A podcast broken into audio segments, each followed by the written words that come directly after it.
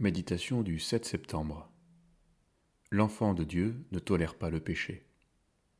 Lire Romains chapitre 6, versets 1 et 2. Que dirons-nous donc? Demeurions-nous dans le péché afin que la grâce abonde? Loin de là. Nous qui sommes morts au péché, comment vivrions-nous encore dans le péché? Dès que nous avons reçu le salut en Jésus-Christ, le Saint-Esprit rend témoignage à notre esprit que nous sommes enfants de Dieu. Mais cette assurance indéfectible n'autorise d'aucune manière à tenir le péché pour peu de choses. Il existe un raisonnement religieux qui consiste à penser que, étant nés de nouveau, nous demeurons automatiquement dans le pardon de Dieu, quoi que nous fassions désormais. Cela revient à dire que le péché du croyant serait moins grave que celui de l'incroyant. Au nom de la grâce, les croyants se compromettent avec le péché. Quelle perversité. Le témoignage du Saint-Esprit ne nous apprend-il pas justement à veiller jour et nuit sur notre conduite pour ne pas déshonorer Dieu? Ne nous communique-t-il pas la crainte de Dieu pour que nous nous éloignions du péché?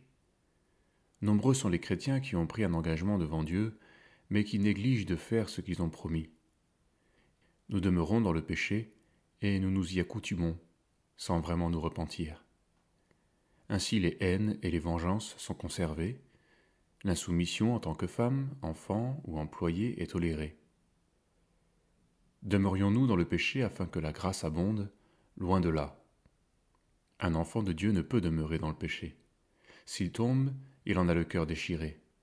Brisé, il vient à la lumière et se repent devant Dieu en présence de ses frères mais il ne demeure pas dans le péché, car la crainte de Dieu le lui interdit. Par la crainte de l'Éternel, on se détourne du mal. Proverbe 16, verset 6. Nous devons chasser de nos cœurs toutes fausses assurances. On entend parfois dire la crainte de l'Éternel, mais c'est pour l'ancienne alliance. Pourtant, la crainte de Dieu n'est pas réservée au seul Ancien Testament. N'est-ce pas dans le Nouveau Testament que nous sommes exhortés à nous soumettre les uns aux autres dans la crainte de Christ? Éphésiens 5, verset 21. N'y lisons-nous pas aussi de nous purifier de toute souillure de la chair et de l'esprit, en achevant notre sanctification dans la crainte de Dieu 2 Corinthiens 7, verset 1. Enfants de Dieu, vivons dans l'indicible reconnaissance de la grâce de Dieu en Jésus-Christ. Manifestons la crainte de Dieu par une vie où le péché n'est pas toléré.